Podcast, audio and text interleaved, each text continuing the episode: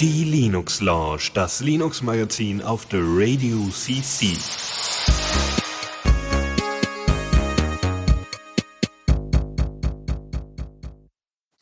Ja, hallo und herzlich willkommen zu einer neuen äh, Ausgabe der Linux Lounge. Diesmal wieder Hallo. mal mit mir und dem Dennis. So ist es, so ist es. Äh, du hast dich äh, ausnahmsweise diesmal äh, zur Verfügung gestellt, weil Faltran hat das ja die letzten Male gemacht. Ja, Ähm. wir haben uns gestern in der Teamsitzung ausführlich geprügelt. Wer es denn machen soll, ja, weil Ja. keiner wollte es machen. Nein, nein, nein. Alles super. Äh, nö, ich, ich bin einfach mal für ein bisschen mehr Abwechslung so zwischendurch. Ja? Ja. Ich meine, äh, macht ja auch Spaß mit Faldi. Aber es ist äh, mal so ein bisschen hier Spannung reinbringen. Und dann gucken wir mal, dass wir das diese Sendung mal schaffen. Ja, ich hatte es erst wieder fast vergessen. Dann kam die Erinnerung, da dachte ich, oh scheiße, schnell nach Hause. Und dann kam noch jemand, der mich wieder aufgehalten hat. Deswegen hatte dann- ich jetzt ganz kurz zum Vorbereiten, aber ich gebe mein Bestes. Gut, dann äh, ziehen wir es mal durch, würde ich sagen. Ja, Neues aus dem Repo. So, und da haben wir schon, kommen wir gleich zum Thema Verschlüsselung. Ähm, was benutzt du für Mail, also als Mail-Client? äh, Thunderbird, Richtig. Und was benutzt man dann als Add-on, um Mails zu verschlüsseln? Enigmail, Richtig. und was hat eine neue Version im Neues aus dem Repo? Äh, Enigmail. Richtig. Yeah. Ich bin für mehr Quizfragen. Wir machen äh, das ja jetzt immer so. Mal gucken. Ähm, also, Enigmail ist, äh, ist in einer 1.8 Version erschienen und hat jetzt nach einem halben Jahr endlich mal wieder ein Update bekommen. Und was sie als erstes gemacht haben, ist erstmal ein bisschen optisch was gemacht. Ja, so ein paar Dropdown-Menüs sind ein bisschen besser. Also es gibt so ein Dropdown-Menü fürs im Senden-Fenster, die ein bisschen auffälliger sind. Ähm, auch für, äh, um E-Mails zu signieren und zu verschlüsseln. Dann ähm, ist die Einrichtung der Software einfacher geworden. Das heißt, Anfänger bzw. normale User haben es ein bisschen einfacher, verschlüsselte Mails einzurichten. Ähm, und was ganz cool ist, ist, eine, äh, dass man Filterregeln jetzt Enigmail beibringen kann, ob diese Nachrichten dauerhaft entschlüsselt werden oder dauerhaft oder, oder äh, verschlüsselt gespeichert werden. Das heißt, wenn ich zum Beispiel Mails von äh, meinem Chef habe, die besonders, äh, ja, besonders äh, informationsträchtig sind. Das heißt, diese sind sehr problematisch, wenn die irgendwie öffentlich auf Festplatten rumliegen oder sowas oder irgendwie auf Servern. Ähm, wenn es um private Mails geht, dann reicht's mir, reicht's mir, also das heißt, die sollten verschlüsselt bleiben, wenn sie gespeichert werden. Ähm, auf der anderen Seite sollten dann andere Nachrichten entschlüsselt bleiben, weil es einfach nur darum geht, wenn man die Mails gegenseitig verschlüsselt hat, dass die dann halt äh, bei der Übertragung verschlüsselt waren und dass die Mail-Server davon nichts mitbekommen. Das ist schon mal nicht schlecht. Finde ich ganz hübsch. Ähm, Ja. Was haben wir? Ja. Ich habe mich schon ein paar Mal aufgeregt, dass Leute mir irgendeinen Scheiß verschlüsselt geschickt haben und man dann jedes Mal, wenn man wieder da drauf kommt, dann poppt dieses scheiß Passwort-Dingens auf, weil man das nochmal entschlüsseln muss. Wobei ich könnte mir ja auch einfach mal einen GPT-Agent einrichten, dann wäre das alles kein Problem mehr. Äh, Ja. Weil dann fragt er halt das Passwort sowieso nicht mehr. Dann ist es eigentlich auch egal, wenn es immer verschlüsselt vers- gespeichert wird. So ist es. Man kann es ja halt nur nicht verschlüsselt vom Handy abrufen. Das ist wieder ein Nachteil. Aber So. äh, ja. Bis Ja. jetzt kriege ich so wenig verschlüsselte Mails, dass sich irgendwie das nicht so richtig gelohnt hat.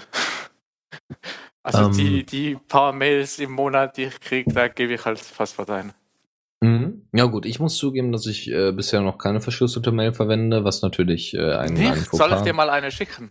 Nein, äh, weil Evolution hat das immer noch nicht so richtig umgesetzt. Ich hoffe natürlich, also ich muss mal, äh, ich wollte, gestern habe ich noch nachgeguckt, ob Evolution mit der neuen GNOME-Version und so weiter irgendwie da Verbesserungen dann vorgenommen hat, aber ich habe den Changelog nicht gefunden, war auch gestern auch zu müde dafür. Aber da wäre mal interessant gewesen, ob sie da mal ein paar Sachen verändert und beziehungsweise verbessert haben, dass äh, ich mit Evolution, weil da das ganze CalDev und CardDev und WebDev und Zeugs drin ist, wäre halt schön, wenn da äh, Verschlüsselung ein bisschen besser implementiert wird, ähnlich wie bei Enigmail, also beziehungsweise ähnlich wie bei Thunderbird. Ähm, nun gut, oder dass bei Thunderbird CalDev und CardDev und so weiter besser, also CardDev schon eher, äh, äh, CalDev schon eher, aber CardDev besser direkt am besten direkt CardDev integriert gibt's werden. ein Plugin und CalDev auch. Also ich habe eigentlich keine Probleme damit. Hm? Ich würde es halt gerne ohne, ohne Plugin machen. Aber gut, anderes Thema. Ähm, Ja. Außerdem äh, kann ähm, Ja.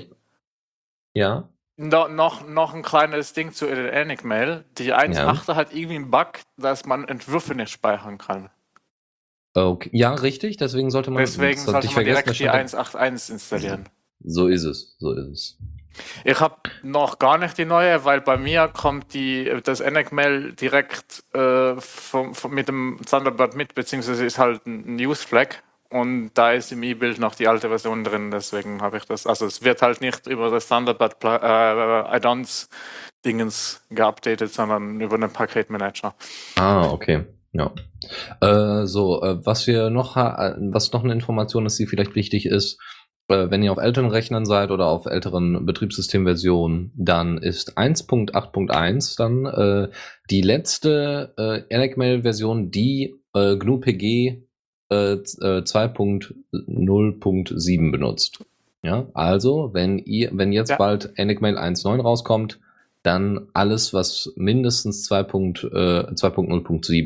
2.0.7 Ja, GNU-PG-Version mein, ist. meine Mutter hat sich beklagt, dass, dass als Mods das sind zu alt, also dass sie bald ein zu altes GNU-PG hat. Da muss ich wohl irgendwann das mal updaten oder so. Ich muss mal herausfinden, was sie überhaupt für ein Linux drauf hat. GNU-PG hat ja auch mm, jetzt vor kurzem richtig viel Kohle bekommen. Das heißt, es kommen wahrscheinlich jetzt Ja. nochmal große Updates. Also, dass irgendwann GNU-PG 3.0 oder Ja, sowas aber sie hat, sie hat immer. glaube ich, ein irgendein altes äh, Ubuntu LTS oder Xubuntu oder Kubuntu oder was auch aber irgendein Ubuntu-Dings LTS, wo halt, da kriegst du halt zwar Sicherheitsupdates, aber da kriegst du auch keine zwei irgendwas Version, wenn das damals nicht ist. So ist es. Also darauf dann achten. Gut, also das zur Verschlüsselung. Mehr Leute zur Verschlüsselung bringen ist sowieso mal gut. Ähm, und das geht jetzt, wie gesagt, noch ein bisschen einfacher mit einer neuen Enigmail-Version. Ja. So, Man, man kann es dann auch öfters benutzen. genau. Weil, weil Ja. mir ist es ja mal passiert, ich habe vor Jahren einen Schlüssel generiert, da habe ich den äh, ganz oft benutzt. Und dann irgendwie hat keiner mehr, mehr verschlüsselte Mails geschickt. Da habe ich den irgendwie zwei, drei, vier Jahre nicht mehr benutzt. Und dann kommt wieder einer mit einer verschlüsselten Mail um die Ecke. Und ich so, fuck, wo habe ich meinen Schlüssel? Und wie war das Passwort nochmal? Aber ich habe es hingekriegt. Also der Schlüssel lag zum Glück noch im Home rum. Und, und das Passwort habe ich dann nach einer Viertelstunde ausprobieren wieder hingekriegt. Das Problem war, dass meine im Hirn gespeicherte Motorik auch nicht mehr funktioniert hat, weil damals hatte ich ein anderes Tastaturlayout als jetzt. Das heißt, ich muss mich Oh. dann zurückorientieren, wo war denn die Taste, die damals, was war das denn da für eine Taste? Oh Mann, oh Mann. Aber wenn man das immer wieder mal benutzt, dann, dann äh, funktioniert das recht gut. Also jetzt kann ich das Passwort wieder auswendig. benutzt mehr verschlüsselte Mails. Ja. Auch, auch wenn ich jetzt nicht das beste Beispiel dafür bin. ähm, aber zu verschlüsselten Mails kommen wir gleich noch und wie man das beson besonders benutzerfreundlich macht. Äh, jetzt kommen wir aber erstmal zu einer weiteren Softwareversion, nämlich von Newscoop oder Newscoop. Ähm, kennt ihr vielleicht, vielleicht aber auch nicht. Ähm, ich hatte mal ein Interview gemacht mit einer der äh, Presseleu äh, Presseleuten von der Vereinigung, die sich oder von der Firma Source Fabric, die unter anderem journalistische Tools baut, aber die dann als Open Source Version veröffentlicht. Deswegen ist Newscoop auch bei uns jetzt hier drin. Ähm, nicht nur, weil ich die Firma, soweit ich das, äh, was ich bisher von ihr mitbekommen hatte, äh, ziemlich cool finde, weil sie eben in Open Source macht und damit äh, ziemlich erfolgreich ist, ähm, sondern dass sie eben die Sachen auch ähm, ja, dass, dass, sie, äh, dass sie auch auf Feedback und so weiter von ihren Nutzern eingehen oder von ihren Kunden. In dem Fall haben sie jetzt Newsgroup 4.4 veröffentlicht. Das ist nichts anderes als ein Nachrichtenseiten-CMS. Ähm, ein ziemlich großes und mächtiges Tool. Ähm, man, was sie jetzt verbessert haben zum Beispiel, war das neue User Interface äh, im Backend natürlich, ne, für den ganz normalen Admin, also beziehungsweise für die Autoren.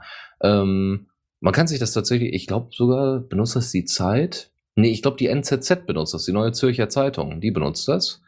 Ähm, Tagesspiegel auch.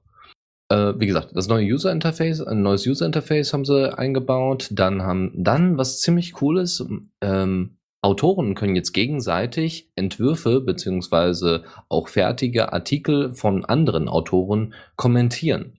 Das heißt, Ja. wenn du an einem journalistischen ähm, Teil arbeitest, also an einem, an einem Beitrag arbeitest, an einem Artikel arbeitest, ähm, dann ist es meistens so, dass du so mit Scheuklappen da durchrennst. Ja, du hast also bestimmte Informationen zusammengesetzt, ja, hast deinen Artikel aufgebaut und bist froh, dass der fertig ist so ungefähr. Und dann kommt kann halt jetzt in dem Fall jemand kommen und sagen, da ist noch ein Fehler, da bitte vielleicht noch mal überarbeiten oder die Struktur ein bisschen umstellen, so dass man es mhm. besser versteht als Leser. Und das ist natürlich sehr sehr schön. ich habe es jetzt gerade hier auf dem Screenshot gesehen. Das ist, das ist total praktisch. Also man mhm. hat es halt direkt neben dem Artikel, kann man dann die Kommentare anschauen und, und, und das korrigieren, weil, weil sonst müsste man das, äh, kann man schon irgendwie den Link, hier kannst du mal meinen Artikel gegenlesen und dann kommt wieder eine Mail zurück, ja, hier kannst du noch das und, und, und dann, dann muss man irgendwie mit der Mail und dem Dings und äh, die Kommunikation läuft dann da lang und das, der Artikel da lang und jetzt hat man halt alles in einem System. Das ist, ist eigentlich Genau, es muss halt keiner mehr durch, durch die Redaktion rennen mit einer ausgedruck mit dem ausgedruckten Artikel und sagen, hier,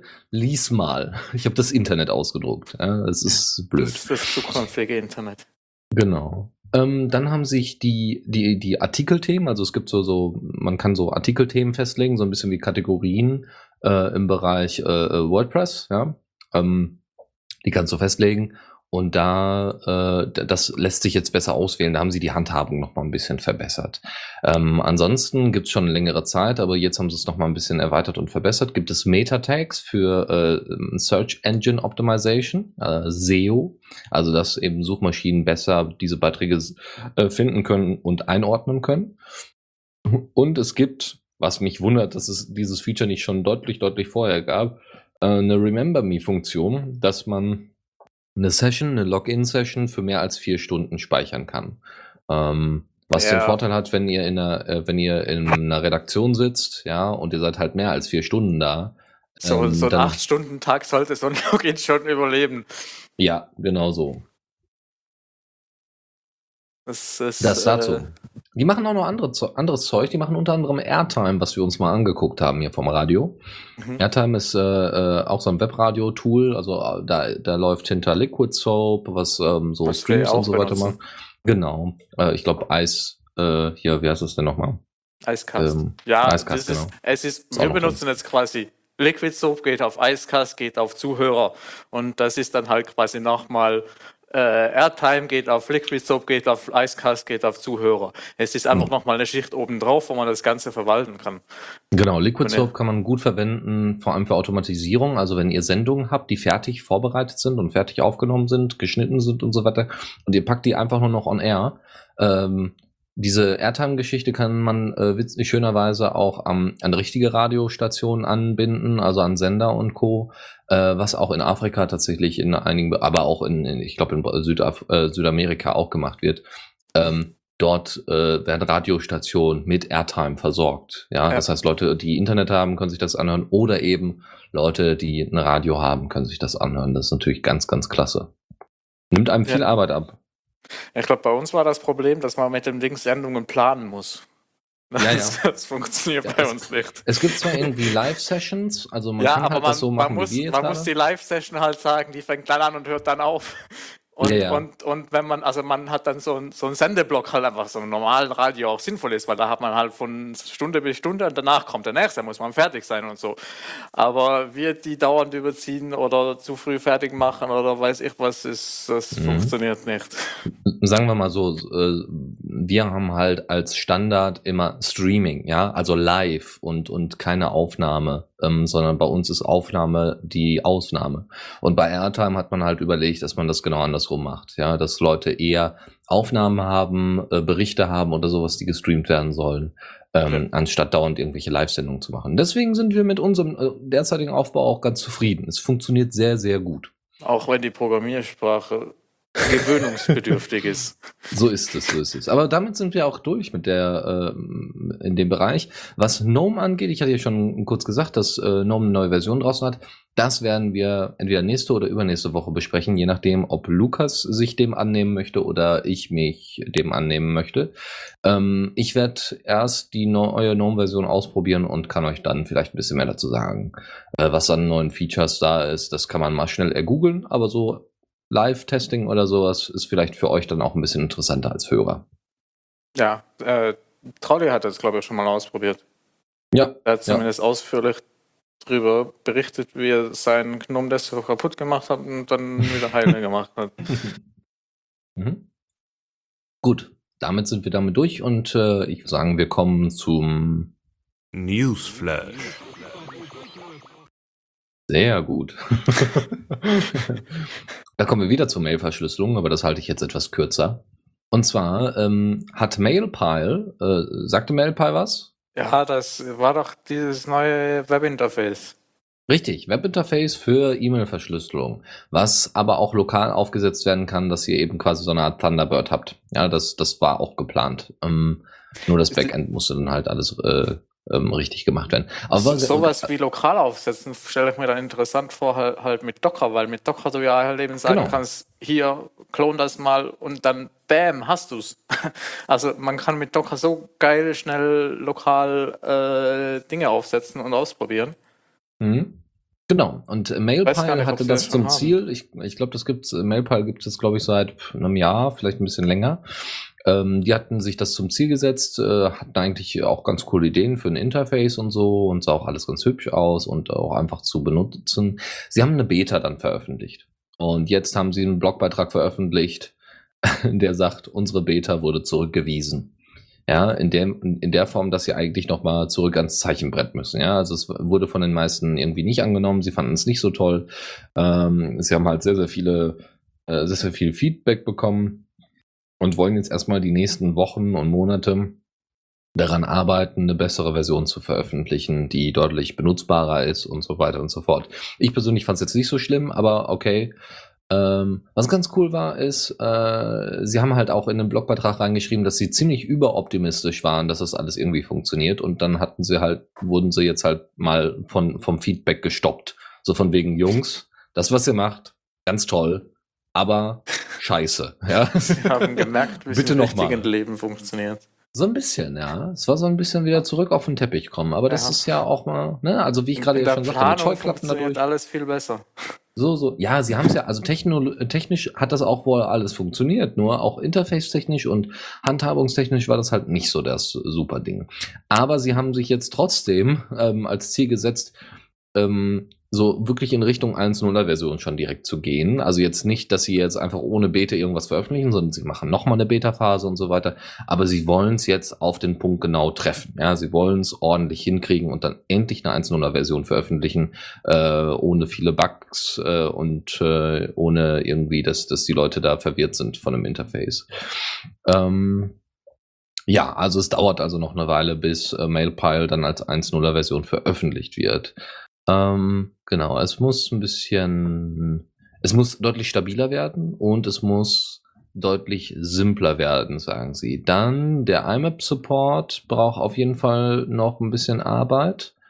Äh, vor allem, wenn es um unterschiedliche Mail-Server geht. Ne?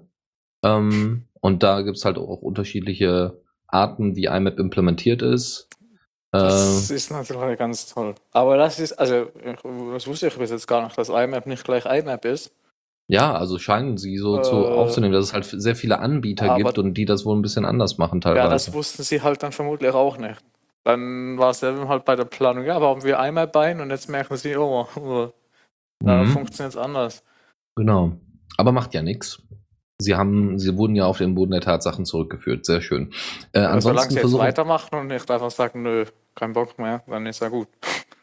Our, our GNU PG strategy and code isn't ready. Das ist auch noch so eine Sache. Da sollten sie natürlich ein bisschen mehr, ähm, wie soll ich sagen, ein bisschen mehr äh, Aufmerksamkeit dem, der ganzen Verschlüsselungsgeschichte ähm, zusenden. Aber wie gesagt, äh, jetzt ist GNU PG erstmal tot gefundet. Jetzt sollten sie erstmal äh, da deutlich besser vorankommen und vielleicht hilft das ja auch solchen Projekten wie Mailpile. Ansonsten gibt es im April weitere Infos und wieder weitere äh, Blogbeiträge diesbezüglich, wie sie Also, vorankommen. Übermorgen. Und innerhalb April. Achso, innerhalb. Ja, und dann gucken wir mal, wie das läuft. So, weiter geht's. Äh, Jolla, ich habe ja einen Jolla. Du hast ja keinen Jolla. nee, ich hab keins. Ich kann da nicht Tja. mitreden. Ja. naja, äh, ich bin eigentlich ziemlich zufrieden, auch wenn mir noch ganz, ganz viele Sachen fehlen, aber grundsätzlich lässt sich das gut anhaben. Das ist aber gar nicht das Thema, sondern nur, dass ein Entwickler, ein Jolla-Entwickler, nämlich Carsten Munk, äh, Jolla kommt ja aus Finnland, ähm, kritisiert das Ubuntu-Phone, beziehungsweise die äh, kritisiert Lizenzprobleme beim Ubuntu-Phone. Äh, wir haben darüber berichtet, dass es ja dieses Aquaris E 4.5, glaube ich, oder 4.8 gibt. Und dieses Aquaris, äh, dieses Telefon von BQ, äh, spanischer Hersteller, äh, war ja so mitunter das erste Ubuntu-Phone. Da haben sich ja schon gleich alle drauf gestürzt. So, das Problem war jetzt, dass ähm, das wohl an einigen, äh, in, in einigen äh, genau, im Kernel-Quellcode, genau, findet sich in den Ubuntu-Phones an Urheber, äh, proprietäre Urheberrechtshinweise. Ja, also da gibt's dann irgendwie innerhalb äh, des Headers oder sowas steht dann drin, dieser Quellcode sowie sämtliche Kompilate oder Ableitungen davon sind proprietär. Das steht da halt einfach mal drin. Die Frage ist natürlich, hat jetzt Canonical das selber da reingebaut oder, also was sie wahrscheinlich nicht gemacht haben, sondern wahrscheinlich die, die Leute da von, äh, von Aquaris, von BQ, und sie, also Canonical soll sich halt im besten Falle darum kümmern, dass das keine GPL-Verletzung auf einmal darstell, äh, darstellen würde. Ja, also Canonical soll also als nächstes sich mal darum kümmern, dass das in Zukunft äh, äh, doch mal ein bisschen besser läuft, da mit den ganzen Lizenzgeschichten. Interessant ist halt ausgerechnet, dass das jemand von Yolla sagt, dass äh, die sich an Open Source halten sollen. Yolla macht das zwar mit ihrem Sailfish OS, aber sie haben ganz, ganz, ganz viele Sachen, die einfach noch nicht Open Source sind, was sehr, sehr schade ist. Ähm, und äh, finde ich gerade witzig, dass ausgerechnet jemand vom Yolla-Team, die, die bisher nur bedingt ihre, ähm, ihre Darstellung, äh, also oder ihre, ihre Versprechen eingehalten haben, jetzt ausgerechnet Ubuntu bzw. Canonical kritisieren. Naja. Ja. ja. Ansonsten hat natürlich Ubuntu schon darauf reagiert und hat gesagt, machen wir.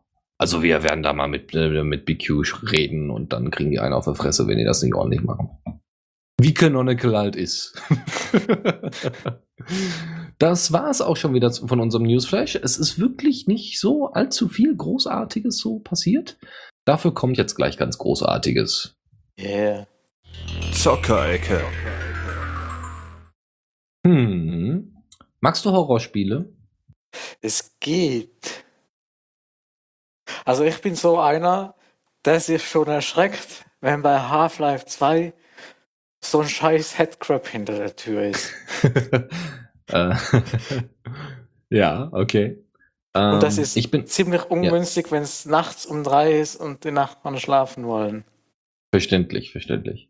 Ähm, ich bin überhaupt kein Freund davon. Ich habe tatsächlich im Nigia mal gespielt und habe, glaube ich, weiß ich nicht, eine halbe Stunde bis Stunde habe ich dann ausgehalten. Also das war irgendwie so, also allein, äh, pures Gameplay, ja. Also das heißt auch nochmal irgendwie aufgeteilt auf so ein paar, auf zwei Tage oder so. Dann habe ich halt gemerkt, äh, das ist zwar ganz großartig gemacht, äh, ganz toll, aber das ist halt nicht so mein Ding, ja dann lieber Shooter und also genau dann lieber irgendwie Schachcomputer. Deswegen da aufregend. Aber Schachcomputer ähm, ist fast wie Shooter. Shooter, Schachcomputer, das ist wie Schachboxen. Naja. erst eine Runde, erst eine Runde äh, äh, ein Counter-Strike Go spielen und danach eine Runde Schach spielen.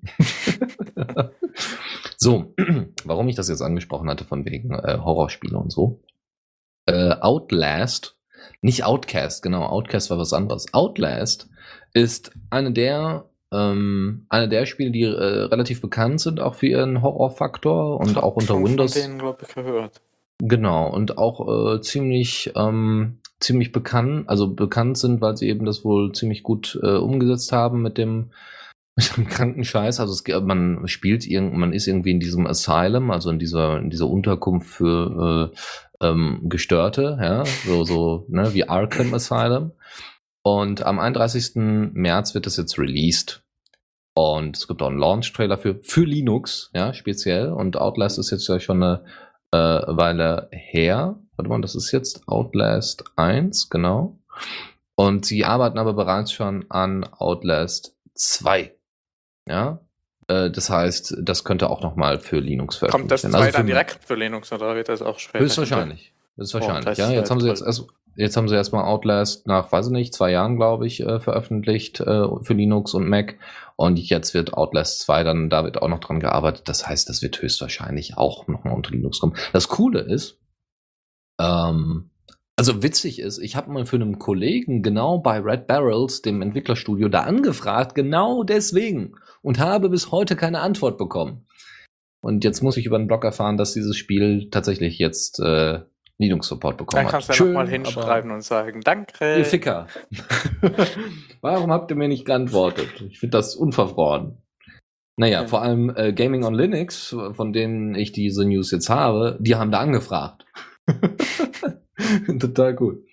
Naja, äh, erfreulich. Vielleicht spiele ich das dann auch mal, aber ich glaube, ich lasse es bleiben, sonst kann ich nicht schlafen oder so.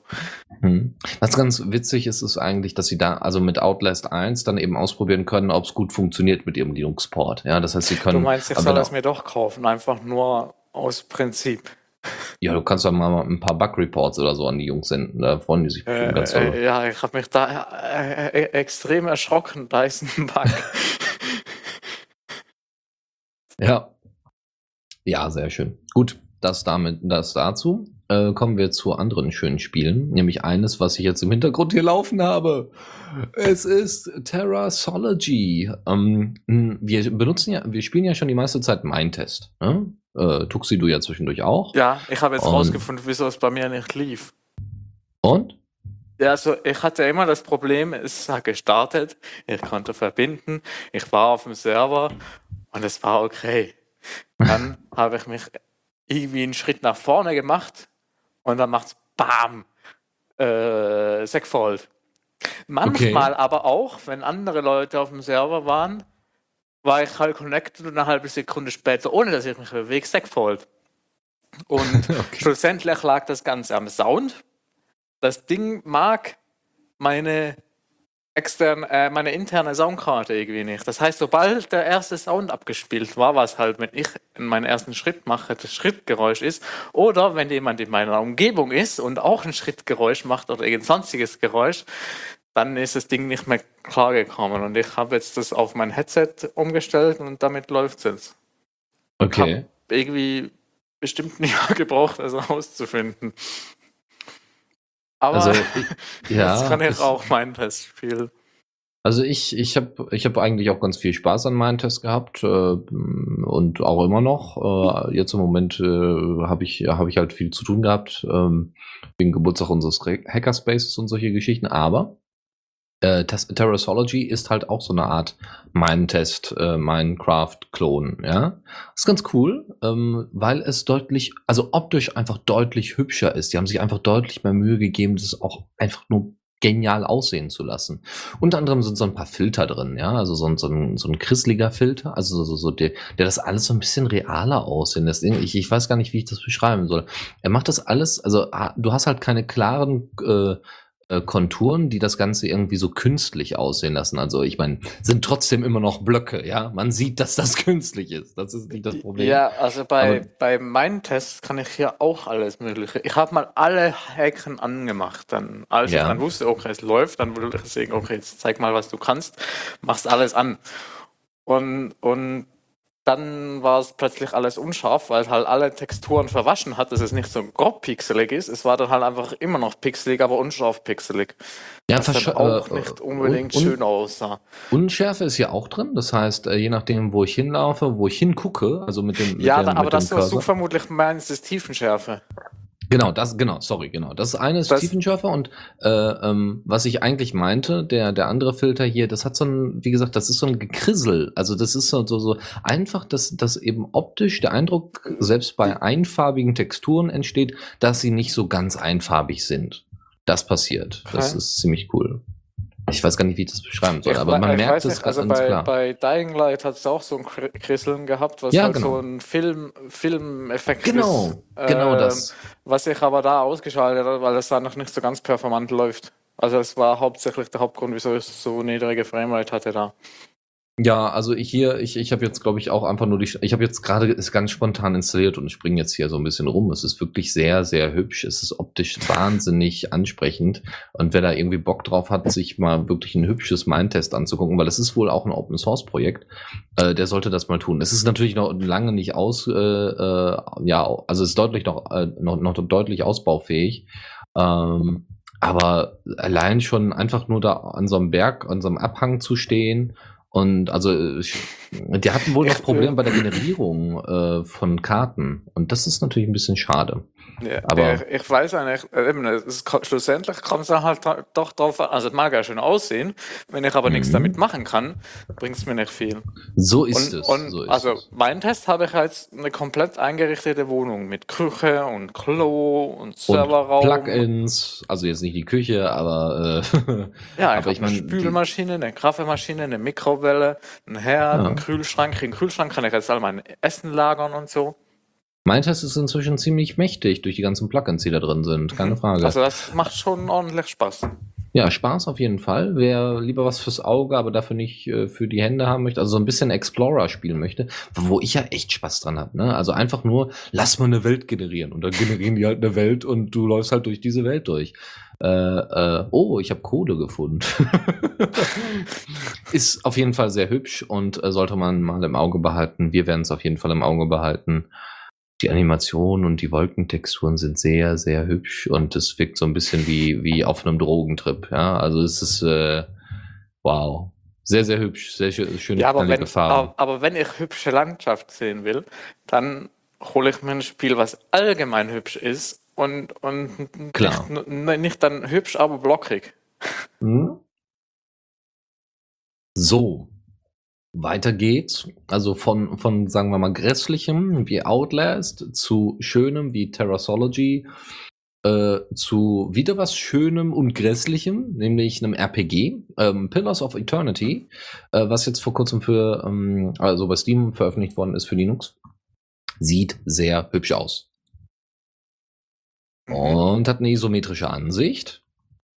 Und äh, ja, also ich, ich, also klar, sie hätten ein paar Texturen ein bisschen hübscher machen können, aber grundsätzlich sieht das schon sehr, sehr gut aus. Also ich bin doch sehr beeindruckt und das war sicherlich viel, viel Arbeit. Und es wäre sogar ein RPG, was allein wegen der Optik ich auch spielen könnte, theoretisch, wenn es nicht so viel kosten würde. Also man ist da irgendwie, es gibt da eben unterschiedliche Editionen, die man sich da reintun kann. Die fangen so bei 13 Euro an. Okay, das ist die Champion Edition. Aber dann geht das halt hoch bis so 82, äh, 83 Euro. Naja. Aber gut bewertet. 92 von 10. Ja, es gibt aber die günstige, die 82, 83 Euro Version gibt es für 66 Euro bei DL Gamer, sagt mein Steam hier. Ah, alles klar. Aber äh, ist halt immer die Frage, wie viel Zeit du dann mit dem Spiel auch verbringst. Richtig. Ja, Weil, also nur, nur ähm, angucken und schön aussehen, das kann ja jeder.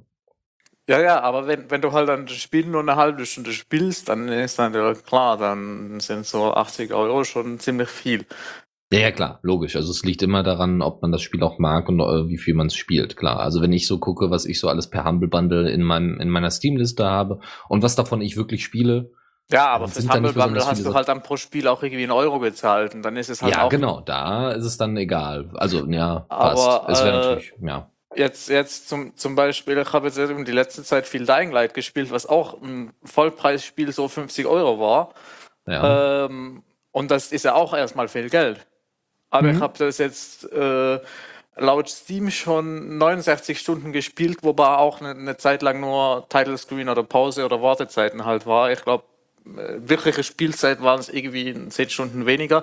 Aber es sind trotzdem jetzt weniger als ein Euro pro Stunde, was ich dann wieder ein sehr guter Preis finde. ja.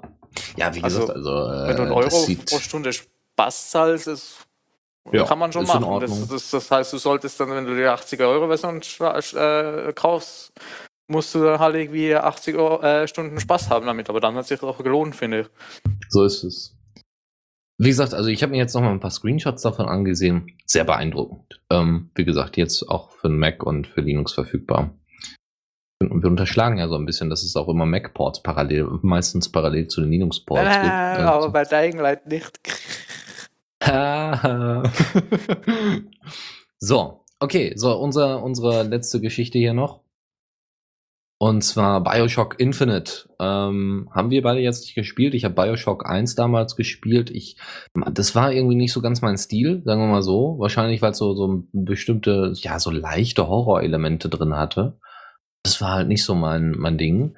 Ähm, an sich fand ich das Spiel nicht schlecht, ja, kann man sehr, sehr schön spielen. Und Bioshock Infinite ist also der, die dritte Version aus der Reihe. Ja, und sie haben jetzt eine Linux-Version veröffentlicht, weil sie auch für Anfang 2015 versprochen hatten, dass es eine Linux-Version geben wird.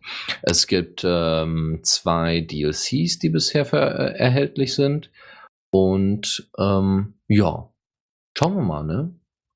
Äh, Ja. läuft. Ist bei Steam verfügbar, kann ins, installiert und ausprobiert werden und dann hoffentlich habt ihr Spaß. Bei Bioshock Infinite ist halt mehr so Ego-Shooter mit so ein bisschen, also es spielt alles in einem, ähm, in einem imaginären, in den imaginären USA, ja, also man hat so eine Luftwelt, bei, bei Bioshock Infinite geht es jetzt speziell um eine Luftwelt, äh, wo ihr halt von Plattform zu Plattform, also so eine Stadt quasi habt, äh, wo ihr da von Plattform zu Plattform euch schwingen müsst. Ähm, dann halt alles in Ego-Shooter-Perspektive und ihr habt halt bestimmte Tränke und bestimmte Kräfte, die durch diese Tränke ausgelöst werden. Ähm, und die könnt ihr dann nutzen. Ja, Leute verbrennen lassen oder Leute schocken oder was auch immer. Ich weiß leider nicht mehr genau, wie sie heißen. Es, es sieht aber tatsächlich in der tatsächlichen Umsetzung sehr gut aus. Muss mal kurz gucken, von wann das Spiel ist. Ich glaube, das ist auch schon wieder ein, zwei Jahre her. Äh, also nach dem Release. Wurde auf jeden Fall äh, gut erwartet. Also war, war, ähm, war äh, hochgradig erwartet. Äh, für, ah ja, genau. Am 2013 war es. 25. März 2013. Ja, wie passend. Ja. Wobei ich jetzt hier gerade lese, dass es, dass es wohl nur ein, ein Rapper quasi ums Spiel rum ist. Also es ist kein richtiger Post, sondern sie haben einfach nur einen Rapper drum gebaut, was dann halt ja doch irgendwie nicht. Also es läuft wohl, aber einige haben ja auch Probleme damit. Ja.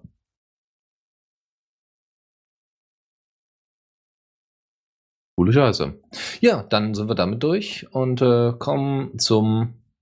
Ah, ich bin nicht so schnell mit Klicken. Kommando der Woche. So. So, okay. Ja, ist so ein bisschen schwierig. Ich kann ja hier keine Fernwartung machen.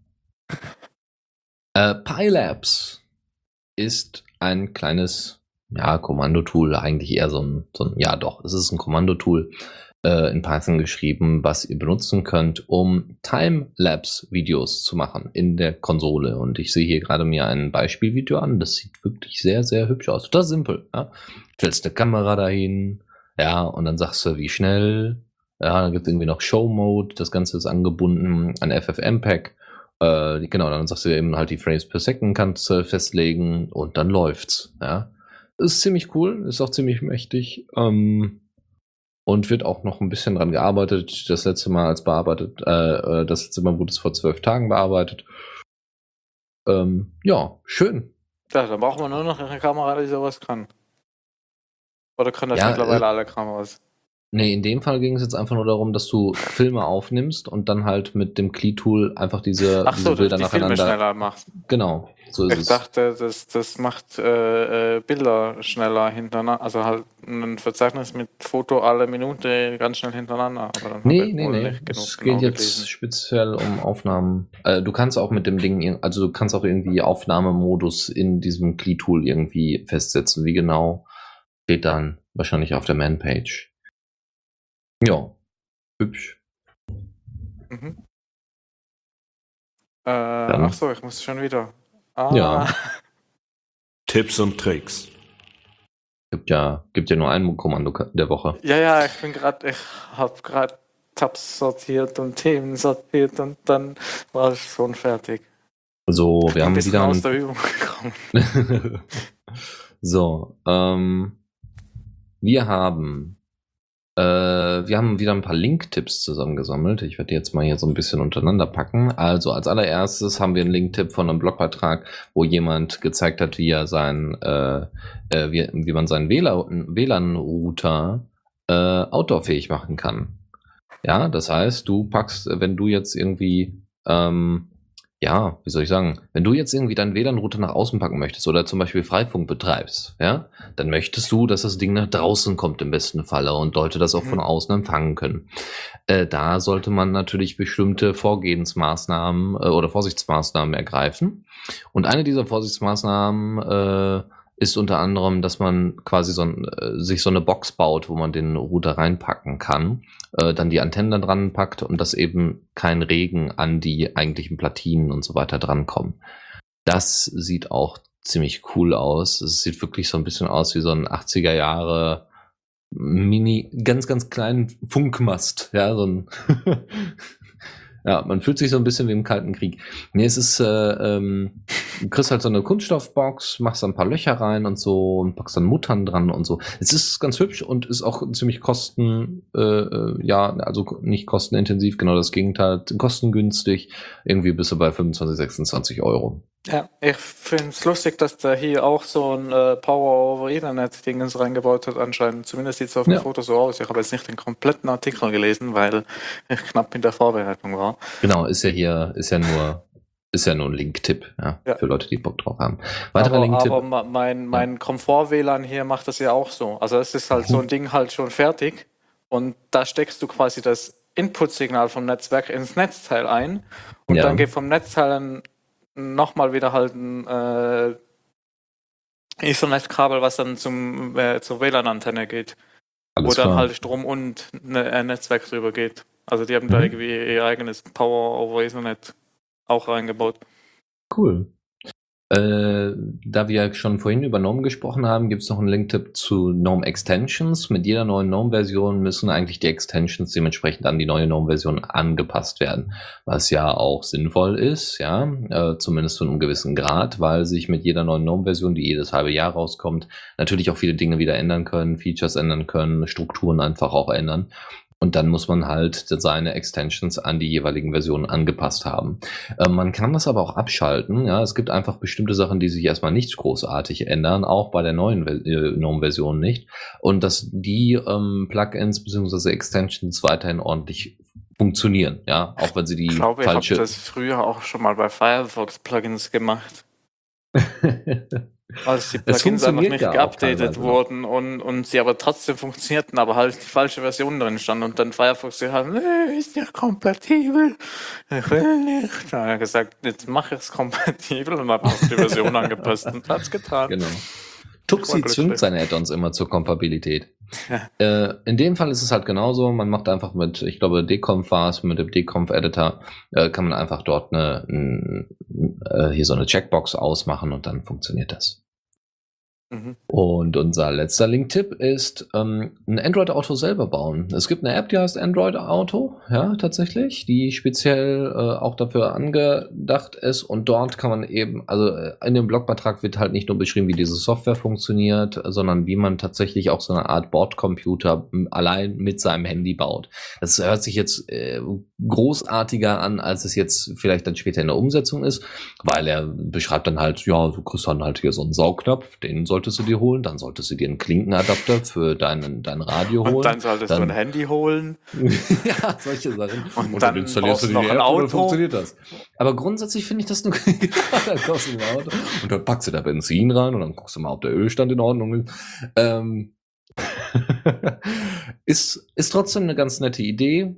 Und vielleicht kommt der eine oder andere da auf äh, andere Ideen, neue Ideen, äh, wie man so ein bisschen sein Android beziehungsweise sein Smartphone mit dem Auto verknüpft, ohne gleich da äh, die neue, ach, die neuen Schnittstellen von BMW, Mercedes und wie sie nicht alle heißen, sich reinzutun, die so eine automatische Connection aufbauen. Ja, Nun. kannst, kannst du dann irgendwie okay Auto statt okay Google sagen? Oh, mein Handy geht wieder an. Ich darf nicht okay Google sagen. oh nein, ich habe schon wieder gesagt. Ich darf einfach nicht okay Google. Oh verdammt. ein Teufelskreis, meine Damen und Herren, ein Ja. Teufelskreis. Weil die Äh, hat ja während dem letzten oder vorletzten Feierabend mein Handy ferngesteuert. ja, ich habe über die Sendung. Genau, total cool. Das Lustige war, das erste Mal hat er irgendwas anderes. Ich habe ja gar nicht, ich war da gerade in der Küche und Ja. ich habe nicht richtig zugehört und plötzlich höre ich, wie mein Handy Pling machen. Ich so, hä? Erst mal im Chat gefragt, hast du gerade okay Google gesagt oder was ist los? Ja. Jetzt hör auf, Handy! ja, aber okay Auto, ja, weiß ich nicht. Dann könntest du ja sagen, okay Auto, fahr mich bitte nach Hause. Nach Hause, genau. Ja, das, äh, das kommt dann auch bald, denke ich. So. Kommen wir äh, zu einer anderen Geschichte, nämlich zu Blogio. Blogio ist ein, äh, auch ein nettes Tool, wo es darum geht, dass, also es ist ein Desktop, ähm, eine Desktop-App quasi, also für, für Linux, ähm, wo es darum geht, dass du Blogbeiträge schreiben kannst. Sagt irgendwie auch der Name, habe ich so das Gefühl. Ähm, das ist äh, sinnvoll, wenn man es vor allem oft offline ist, ja. Also wenn man oft auf Flügen ist und da kein WLAN zur Verfügung steht oder nur ganz schlechtes WLAN, dann ist natürlich blöd, wenn man jetzt, ähm, naja, wenn man jetzt äh, anfängt damit zu schreiben. Also dass die Sachen zwischengespeichert werden, zum Beispiel so ein Gedanke gibt es. Ähm, Ansonsten könnte man natürlich alles über die WordPress-Seite machen und es gibt auch eine WordPress-App, die aber das nur bedingt toll macht und gerade auf dem Tablet äh, äh, solche Sachen, äh, also Smartphone und Tablet, solche Sachen zu tippen ist natürlich auch Also, schön. ich wollte gerade sagen, ich will auf dem Tablet gar keine Blog-Einträge schreiben. Ich will So ist einfach nicht. Und auf dem Handy erst recht nicht. ja. Also wenn man mehr als ein paar Zeichen tippt, dann will ich eine Tastatur, die sich anfassen lässt. Also das ist hier ein Beitrag von dunkelangst.org und äh, mit seinem Blog, der halt auch oft unterwegs ist, der halt auch äh, dementsprechende äh, Beiträge zu unterschiedlichen Ländern. Neuseeland hat er hier, Switzerland, Deutschland, Pakistan, Südkorea, Taiwan, China. Wer da irgendwie Interesse hat, kann sich den sicherlich auch noch mal ein bisschen intensiver angucken. Ja, ich frage mich gerade, ob der auch Angst vor Horrorspielen hat. Höchstwahrscheinlich, höchstwahrscheinlich. Ähm, äh, der, hat- aber ich glaube, der hat eher Angst vor Flugzeugabstürzen. ne? Gut. Das dazu mal angucken. Ist auch sehr schön ausformuliert, warum er denn das als besser empfindet und so. So, das, Bloggi das zu Blogio. Wir bleiben so ein bisschen bei Text. Und zwar gibt es das Textus Project. Das ist von der Open Knowledge Foundation gebaut worden. Äh, ist auch nicht schlecht, ist auch ganz hübsch. Ähm, es erinnert tatsächlich so ein bisschen an Booktype. Bei Textus geht es darum, dass man ähm, mit kulturellen und historischen Texten arbeitet und diese zum Beispiel kommentiert. Ja, das heißt, ihr habt jetzt die neue, äh, habt jetzt eine Ausgabe von Homer als PDF, ja, also irgendwie Homers, ach, was weiß ich, was hat der denn noch so geschrieben? Weiß ich nicht, der hat seine, seine Grieche, nehmen wir Platon, ja, dann hast du, äh, ähm, hast du äh, den, den Staatenaufbau von Platon da drin und du willst dir halt nicht nur selber Notizen machen, sondern willst zum Beispiel in Gruppen daran arbeiten. Und dann kannst du das mit diesem Tool, indem du dann Sachen markierst, kommentierst und äh, von Seite und vielleicht sogar Verbesserungen mit reinschreibst. Das ist echt nicht schlecht, ja. Und das Ding ist natürlich Open Source, ja, sonst würden wir es ja hier nicht promoten. Es sieht zwar äh, noch, naja, sagen wir mal, äh, es ist jetzt noch nicht so, wie soll ich sagen, es ist optisch noch nicht so ganz, also es ist, es sieht halt nach Bootstrap aus, ja. Es sieht halt teilweise sogar schlimmer aus als unser Lambda-Cast, als unser Rec. Ja. Und das soll schon was heißen. Aber ich denke mal, dass sich dann irgendwann die Jungs da mal hinsetzen werden von der Open Knowledge Foundation und daran arbeiten werden. Sonst machst Es- du auch so ein hübsches Redesign wie bei uns. ja, ich denke mal, dass sie das noch einführen werden. Es gibt auch bereits eine, eine Plattform, die das bereits äh, versucht umzusetzen, aber bei der wird mir im Moment nichts angezeigt, zumindest jetzt noch nicht, nämlich, nämlich äh, beta.openphilosophy.org. Äh, dort haben sie mal so eine Instanz aufgesetzt und da kann man dann mal einfach mal sich ähm, einloggen und dann eben philosophische Texte hochladen und so ein Zeug. Das ist schon gar schön, ja. Ähm, da bisher sieht man aber von den Texten nicht viel. Könnte gut sein, dass diese Texte erstmal äh, nicht veröffentlicht worden sind. Es gibt auch irgendwie, genau, es, ach nee, geht, also es geht um Public Domain Texte, die da eingeführt werden sollen. Aber gut. Gut, das dazu.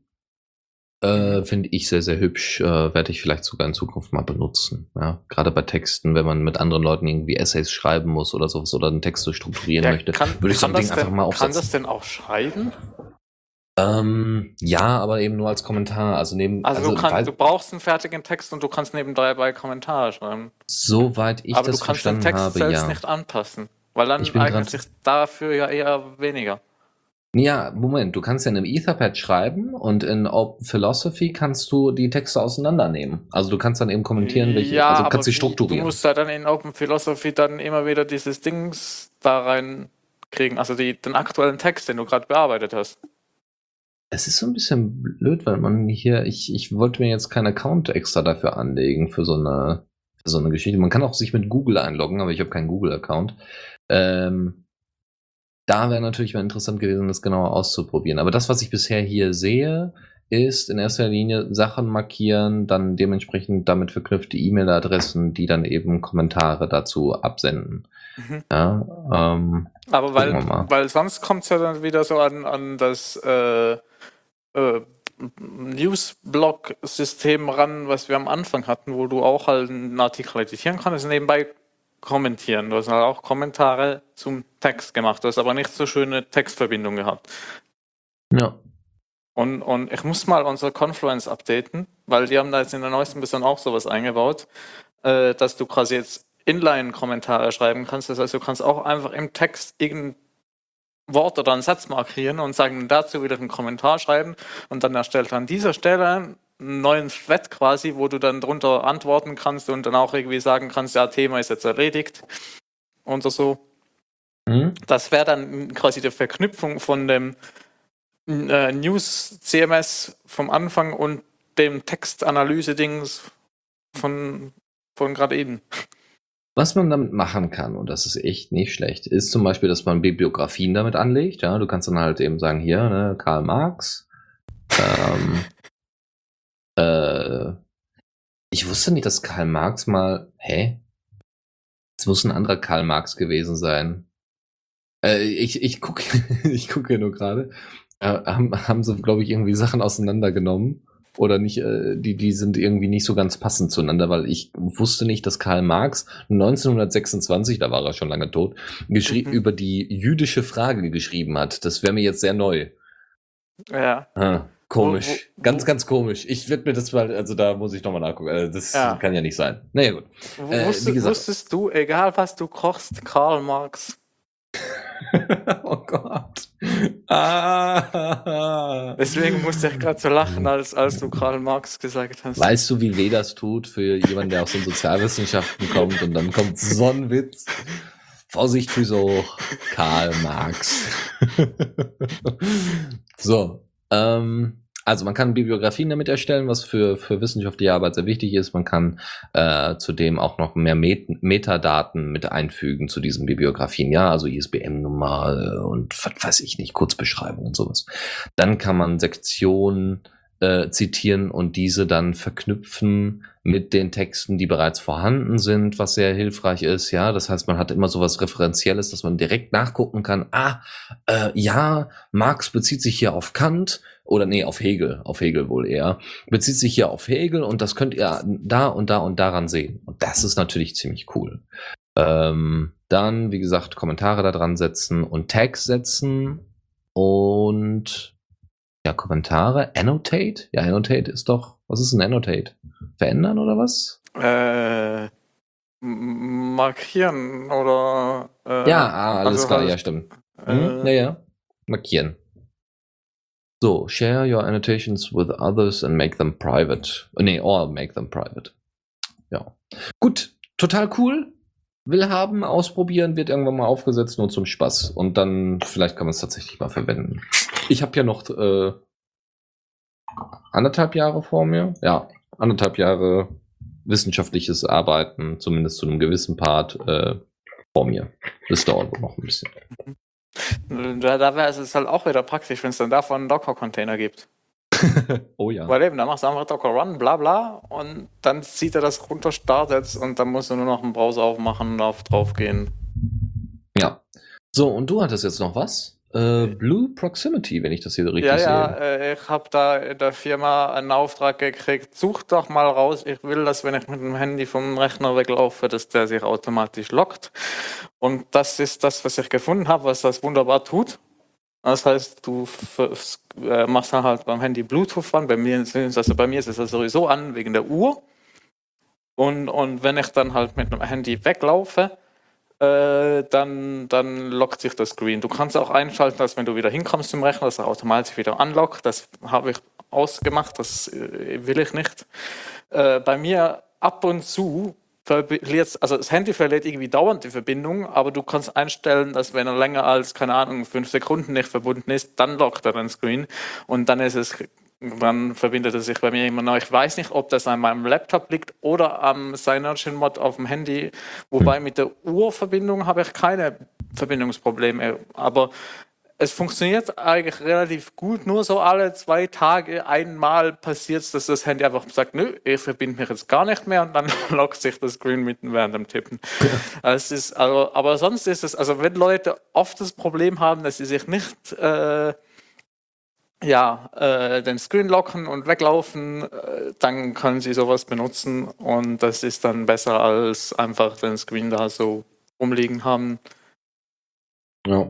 Im besten Falle einfach äh, Hemden tragen. Ja, das war bis immer, äh, bisher immer vom Vorteil. Dann hat, konnte man einfach schön das Handy in die Hemdtasche oben reinpacken und dann äh, ist auch sicherlich die Bluetooth-Verbindung äh, öfters mal stabil, anstatt wenn man es immer in die Hosentasche packt. Ja, auch wenn es auf dem Tisch liegt, direkt neben dem Laptop. Also das ist bei mir kein, also Empfangsproblem habe ich überhaupt nicht. Also Bluetooth hat extrem guten Empfang. Also du kannst sogar im, im anderen Raum noch sein zum Teil und das hat immer noch Empfang, wenn du irgendwie oh. in einem oh. bestimmten also ich kann, wenn ich das Handy schon irgendwie im, im Bett äh, an den Strom angeschlossen habe und auf dem Klo sitze, dann habe ich immer noch Empfang mit der Uhr. Das heißt, Bluetooth hat nichts, also vergleichsweise gutes Empfangsding. Also es kann nicht sein, dass du bloß, weil du es in der Hose hast, dass du keinen Empfang hast. weil du es in der Hose hast, hast du keinen Empfang. okay, ja. ja, wunderbar. Ja, dann sind wir doch damit erstmal durch. Ähm, ja.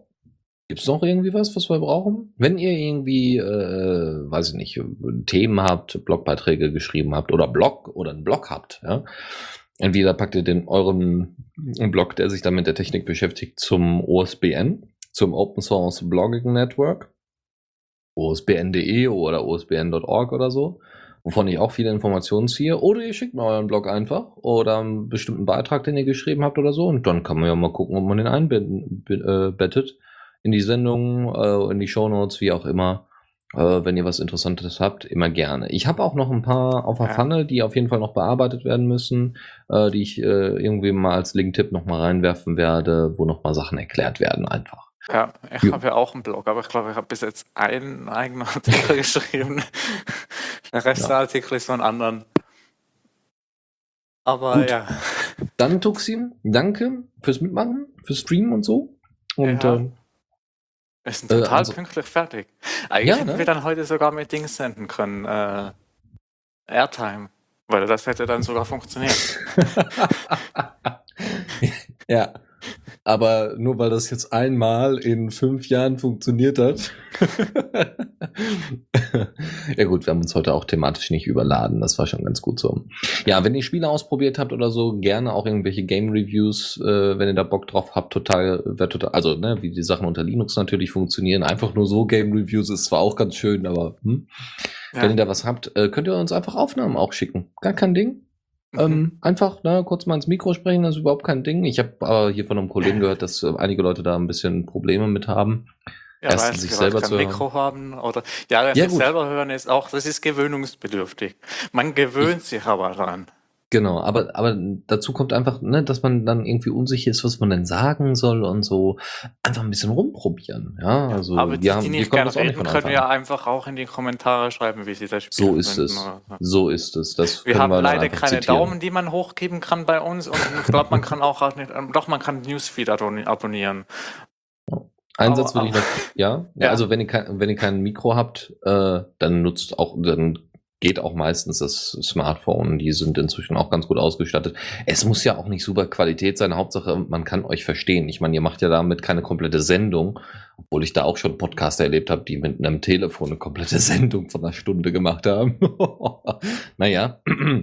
ähm, aber wenn ihr da mal ein bisschen was berichten wollt, gerne, gerne, gerne. Auch immer gerne mit Verweis auf euren Blog oder Diaspora-Account oder was auch immer ihr da haben möchtet. Ja. Gut. Ich würde sagen, sind durch. Nochmals danke fürs Zuhören, fürs Machen. Und äh, wir hören uns dann die Tage wieder, ne? Und äh, hier nochmal schamlose Werbung. Bitte hört euch mal die letzte Folge des Leviathan an.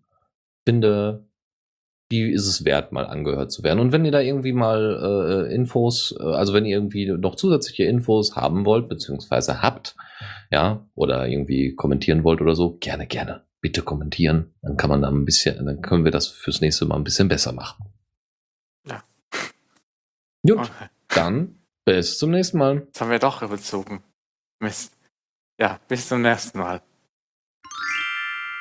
Vielen Dank fürs Zuhören. Die Shownotes findet ihr auf theradio.cc zusammen mit dem Mitschnitt und dem RSS-Feed der Sendung.